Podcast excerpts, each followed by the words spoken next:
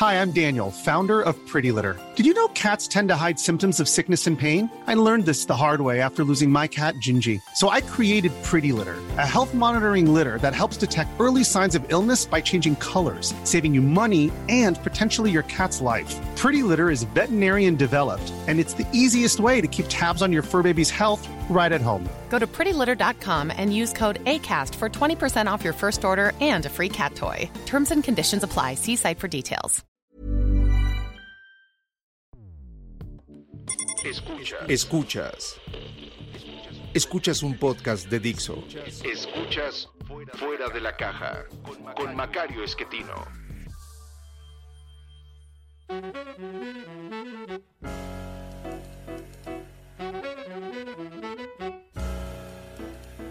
Bienvenidos, esto es Fuera de la Caja. Yo soy Macario Esquetino, le agradezco mucho que me escuche en esta nueva emisión de Largo Aliento, eh, con un tema eh, que me surgió eh, a partir de la lectura de este libro que le comentaba yo recientemente, Why the World Became Rich, por qué el mundo se hizo rico, de estos dos investigadores, Mark Koyama y Gert Rubin, que salió recientemente y mm, mm, lo que le voy a comentar ahorita no está en el libro, se me ocurrió leyéndolo que es algo mm, que pues tal vez sea muy, muy eh, práctico para entender mm, dónde estamos. Usted recordará que platicamos aquí de la incertidumbre y le decía yo, eh, la incertidumbre nos genera angustia, sufrimos mucho. Y sufrimos porque nos imaginamos el futuro, queremos que sea de una cierta manera y cuando esto pues no ocurre o, hay la duda de si puede ocurrir, empezamos a sufrir y mm, estamos angustiados, nos da miedo, hacemos cosas bien raras. Bueno, la incertidumbre, decíamos, tiene cuatro posibles fuentes. No sé, tengo incertidumbre acerca de qué es lo que existe. No sé si existen los fantasmas, las quimeras, los grifos, los dioses. Tengo incertidumbre acerca de lo que puedo entender de lo que existe, es decir, se puede entender la luz, se puede entender por qué caen los objetos, se puede entender por qué crecen las plantas o cómo nos reproducimos o cómo pensamos. Esas son fuentes de incertidumbre. Estas dos tipos de fuentes de incertidumbre, qué existe y qué puedo entender, o en términos de los filósofos, la ontología y la epistemología, son cosas que podemos eh, ir aprendiendo, podemos eh, ir estudiando, eh, podemos aprender de lo que hicieron otros, podemos transmitir lo que aprendemos, se va acumulando conocimiento y cada vez somos mejores en ello. Esa es la razón por la cual hoy podemos hacer tantas cosas que antes no podíamos hacer, incluyendo grabar esto o que usted lo vea en su celular en cualquier momento, en la, cualquier parte del mundo, eh, que lo ponga más rápido porque luego se aburre con lo que digo, todo eso se puede hacer. Bueno, eso es gracias a que hemos acumulado conocimiento e hemos ido reduciendo la incertidumbre asociada a estas dos fuentes. Pero hay otras dos fuentes de incertidumbre que no son tan sencillas. Una es qué cosas está bien hacer y la otra es qué cosas debo hacer. Eh, la diferencia entre las dos es relativamente sencilla. ¿Qué es lo que está bien? Tiene que ver con la moral o la ética, ahorita claro esto, y el qué debo hacer es lo que tiene que ver con pues las costumbres, la tradición, la ley, lo que me obligan a hacer. Estas dos fuentes, eh, que podría decir una es de ontológica, lo que está bien asociado a los valores, y la otra, pues eh, sería, tendría que ser, no sé si le quieran decir nomológica o alguna cosa así, de acuerdo a las reglas. Bueno, en cualquier caso, dos sí son un problema. Y son un problema porque no son acumulables y porque no tienen una respuesta. Son cosas que dependen de lo que usted cree que está bien. Al respecto, usamos frecuentemente en español la palabra ética y la palabra moral como si fueran algo diferente. Y lo hacemos así porque para quitarse de encima la discusión, eh, se han ido acostumbrando a decir ética es el estudio de los valores y lo que está bien hacer. Y moral es lo que cada quien personalmente opina. Ética y moral en realidad es un sinónimo. Una cosa viene del griego, el otra del latín, pero significan exactamente lo mismo. Y no existe esto de lo que está bien y lo que usted cree que debería hacer. ¿eh? No, no existe eso. Eh, la moral y la ética son la misma cosa. Puede ocurrir que lo que usted cree que está bien no coincida con lo que otra persona cree que está bien. Pero esto no nos lleva a concluir que lo que aquel cree es mejor que lo que yo creo. Y este es el problema que tenemos para resolver la incertidumbre asociada a lo que está bien y a lo que debo hacer. En términos de lo que debo hacer, la cosa es un poco más simple porque, bueno, pues está escrito en la ley, ¿no? Pero pues las leyes no pueden ser exhaustivas, no cubren todas las posibilidades. Uno puede tener un político que en teoría está cumpliendo la ley y está acabando con el espíritu de la ley. Hay ejemplos, ¿no? Eh, esto sería un caso aplicable para este tipo de incertidumbre, donde se supone que sabemos qué se debe hacer, pero no está ocurriendo. El otro, el tema donde no es qué se debe hacer, sino qué está bien hacer. Es lo que nosotros hemos asociado con esta mm, construcción social que eh, vamos reflejando en, en, cómo vamos a actuar frente a circunstancias que nos puedan ocurrir. Y lo aprendemos desde chiquitos. Y le comentaba que están cerquita en, en el cerebro el espacio que nos genera asco y el espacio que usamos para aprender qué es lo que está bien desde niños. Y esta es la razón por la cual eh, ciertas cosas eh, que pensamos que están mal, porque eso aprendimos desde niños, eh, tienen una correlación con el asco. Eh, esto es algo eh, muy importante entenderlo para tratar de ubicar mejor las discusiones que tenemos hoy en día. Eh, hemos comentado aquí, esta es una hipótesis mía, que los cambios en la sociedad producto de las distintas formas de comunicación que tenemos nos obligan a construir una moral distinta y esas morales distintas chocan con las anteriores. Y el proceso de ajuste entre las morales suele ser violento, porque a diferencia del tema del qué existe o qué entiendo, donde puede uno discutir. En el tema de moral no se puede discutir. La gente no le gusta andar discutiendo lo que está bien y lo que está mal. O está bien o está mal y ahí muere. Eh, de ahí viene la frase que usamos aquí con frecuencia. No hay evidencia que destruya una creencia. Las creencias están en otra dimensión. Y no importa usted cuánta información junte de que las vacunas son una maravilla. Los que creen que la vacuna está mal porque creen en eso, pues no van a hacerle caso a la evidencia y luego les va a dar el bicho y se van a morir, allá ellos. Pero no vamos a convencerlos. Esa es la razón por la cual mucha gente está acostumbrada desde hace años a decir, no, no, no, de política, de religión y de fútbol no hay que discutir. Son temas morales, ¿no? ¿Quién debería gobernar? ¿Cómo me siento parte de un grupo que es el fútbol? Eh, ¿En qué cosas debo creer? Todas estas son temas morales, temas asociados a lo que está bien y lo que está mal, eh, que insisto, lo aprende uno desde chiquito, eh, sin darse cuenta. Lo aprende uno de los padres que hacen lo mejor que pueden, o de las personas mayores que anden por ahí, o de las experiencias que a uno le toca. Entonces, nuestro problema interesante aquí es cómo esta moral eh, la podemos entender mejor. Y la idea que se me ocurrió es que la cultura de una sociedad no es otra cosa que la cristalización de la moral. Es como nuestras reglas de lo que está bien y lo que está mal lo convertimos en una forma de vida. Y esta forma de vida se refleja en todos los ámbitos de la cultura. El otro día leía yo en un texto uno de los artículos que escribe Chucho Silva Herzog en, el Reforma, decía, ya sabemos que todo lo estético en el fondo es ético. Ah, pues es eso, mano, ¿no? Es esto. Nuestra cultura es la cristalización de nuestra moral, eh, lo cual implica que cuando hay un cambio de moral, llevamos, lleva consigo una transformación de la cultura. Y, y entonces esto debería notarse, según yo, primero, en temas que llamamos propiamente culturales la cultura de todos los niveles, ¿eh? no, no piense usted en la cultura con mayúscula de las bellas artes y eso, no, todo tipo de cultura. La, las costumbres que tenemos en, en, México, por ejemplo, de mmm, cuidar mucho a la familia, de, mantenerse cerca de ella, eh, de que alguien familiar mío lo voy a juzgar con un criterio distinto a como juzgo al resto de las personas, eh, que es producto de una tradición muy antigua eh, que impide el avance de la democracia y del libre mercado.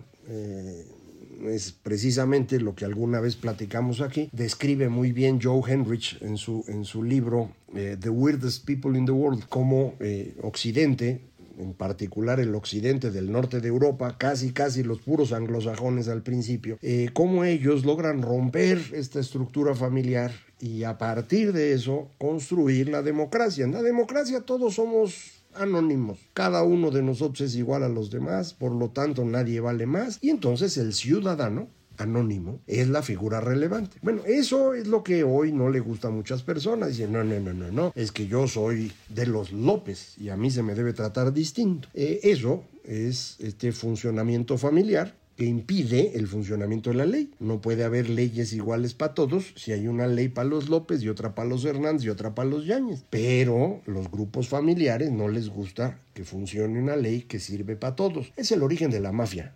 Por eso funciona la mafia. Y eso es el origen de la forma como nosotros funcionamos en México. Por eso creo yo es tan difícil el tema del crimen organizado, que a final de cuentas es la cultura nacional. Si se enoja usted por escuchar esto, yo eh, le pido disculpas, pero considérelo, piénselo. La cultura es la cristalización de nuestra moral. La moral la aprendemos desde chicos y vamos convirtiendo estas creencias en lo que está bien y en lo que está mal en asuntos que vamos a transmitir a los demás a través de formas culturales. Puede ser Pedro Infante que nos transmite una idea, una forma de moral que todo mundo consideraba muy práctica y muy buena. El eh, macho, agresivo, borracho, parrandero y jugador, que desprecia a todos, que hace lo que le parece conveniente y que a final de cuentas cuando se mete en problemas a través de sus lazos familiares y sus relaciones lo va a resolver todo. Pues ese es México, ¿no? Oiga, no, pero yo lo que quiero es que aquí aplique la ley. Pues sí, mano, no hay problema. Nada más primero hay que deshacernos de Pedro y deshacernos pues, de varios otros representantes de nuestra cultura popular que nos han ido solidificando esta moral que es incompatible con el mundo en el que estamos viviendo. No tiene nada de malo esta moral si estuviéramos en el mundo anterior al siglo XVI. Ahí funciona exactamente así, con familias que se instalan en ciertos lugares, lo controlan y establecen relaciones con los demás. Se va construyendo una estructura muy vertical al interior de cada una de estas regiones. Eh, pues eso es lo que así en nuestra cabezota llamamos Edad Media. Bueno, pues eso, movernos de ahí a un espacio en el cual cualquier persona tiene derecho a ser tratado de la misma manera, a desarrollar sus facultades, a ser exitoso, a ganar su lana, tenerla consigo, invertirla en lo que quiera, votar por quien le dé la gana. Ese tránsito es el que lleva 500 años en el mundo, en particular iniciando en Occidente y extendiéndose a los demás, y en algunos lugares avanzó más rápido y en otros está teniendo muchas dificultades. ¿Dónde avanzó rápido? En donde la moral y la cultura habían iniciado el proceso de anonimización de las personas más rápido. Nosotros empezamos bien tarde. Nosotros cuando empezamos a tratar de pensar en esto un poco distinto, pues mediados del siglo XIX, man. Y lo hicimos a medias, ¿no? Porque cuando apenas los liberales en México habían ganado y ya se iban a instalar, pues que se abre el mercado internacional y que resulta un negociazo ser parte de la élite en México. ¿Y qué hacen los liberales amigos de Juárez? Se les olvida lo del liberal y se convierten en las élites porfiristas, se hinchan de lana, sobreviven a la revolución mexicana, se casan con los generalotes de la revolución y son la clase gobernante de México desde entonces hasta hoy. Entonces América Latina no entró al proceso. ¿Por qué en América Latina ni la democracia ni el capitalismo funcionan? Pues, pues porque estamos en la Edad Media nosotros tal y como la definí hace ratito, ¿eh? como la imagen esta que tenemos. Eh, en esas circunstancias es muy complicado que uno pueda eh, tener esta circunstancia de anonimidad indispensable para que democracia y mercado funcionen bien. Si usted quiere que su nombre valga más en los votos, porque es que solo quienes estudiaron deberían votar, o solo quienes pagan impuestos deberían votar. Bueno, eso no es democrático. Está usted tratando de romper esta anonimidad y uniformidad.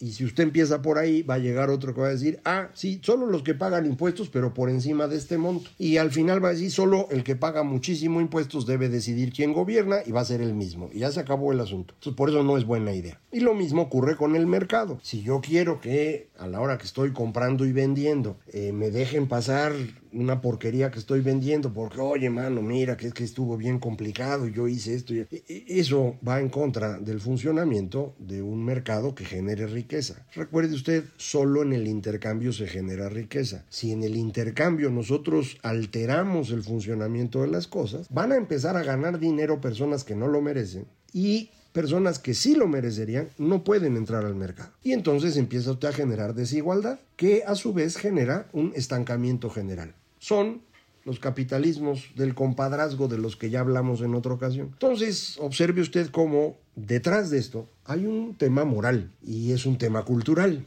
Nada más que juntar moral y cultura le va a dar comezón a mucha gente. No, no, no es que la cultura no puede ser la moral porque la moral tiene que ver con la religión. No, no, no.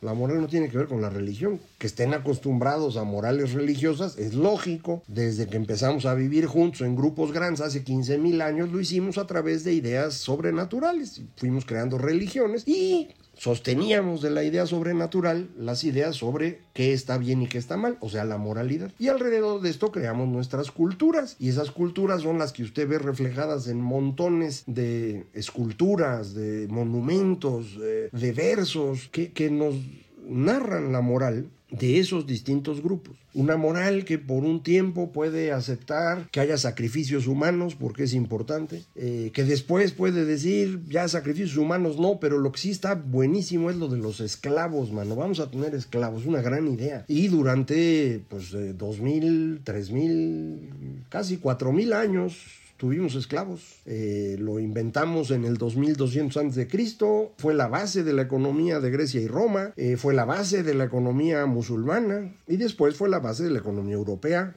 Ya no tan importante como para los otros, pero siguió usándose. Y en cualquier caso, funcione o no en materia económica, hoy eso moralmente nos parece una cosa espantosa. Pero entonces no, algunas cosas que usted aprendió desde chiquito que así debían ser, pues capaz que ya no son y ahora deberían ser diferentes. Y, fíjese cómo en los últimos 500 años hemos estado moviéndonos al menos tres veces para tener morales diferentes. Y en cada cambio moral hemos tenido enfrentamientos muy violentos, porque es bien difícil entender la moral del otro. Eh, mucha gente dice que si no tienes a una religión, la moral no va a funcionar. Los seres humanos necesitan creer en Dios para con eso poder portarse bien. Pues no es cierto no hay evidencia de que sea así. Eh, puede uno perfectamente portarse bien o mal, dependiendo de lo que bien o mal signifique. Y el bien o mal no es universal, eh, va a depender mucho de esta cosa que llamamos valores, que tiene una prioridad distinta en distintas culturas. En el extremo de esto, uno puede llegar a las eh, cosas extrañas que dicen los señores y señoras que se llaman posmodernistas o ahora les llaman woke, eh, los señores de las teorías críticas y demás, que ahora dicen unas cosas bien raras. Eh, pues decir, no, es que ni las culturas no pueden compararse unas con otras, son totalmente autónomas, deben evaluarse en sus propios criterios. Yo creo que no está tan claro eso.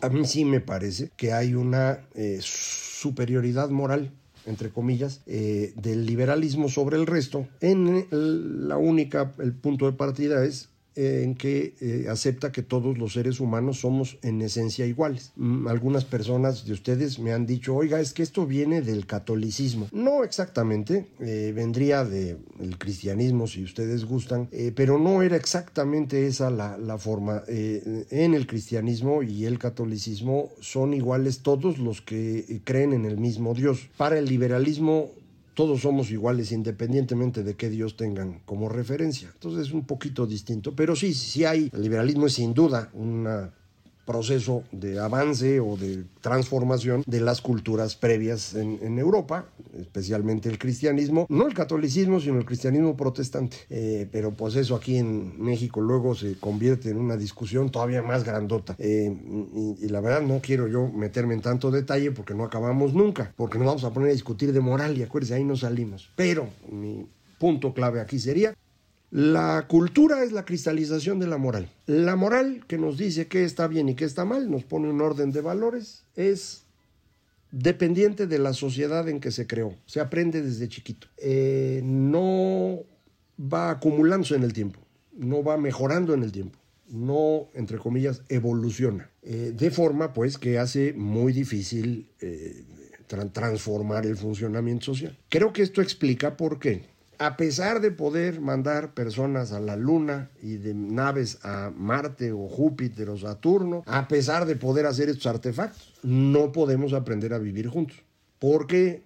Pues porque es otra cosa. Y esta otra cosa, la moral, necesita ser estudiada en esa lógica. creo que eso no lo hemos hecho por algún tiempo, se nos fue olvidando. Mm, a lo mejor vale la pena hacerlo. Y, creo que un punto de partida para entender mejor esto es eh, tratar de identificar cómo la incertidumbre empieza a ser enfrentada de manera distinta a partir del siglo XVI y esto nos lleva a construir la moral moderna, que es bien diferente de las otras. Y esto es lo que vamos a platicar en una próxima ocasión. Muchísimas gracias por escucharme. Esto fue Fuera de la Caja.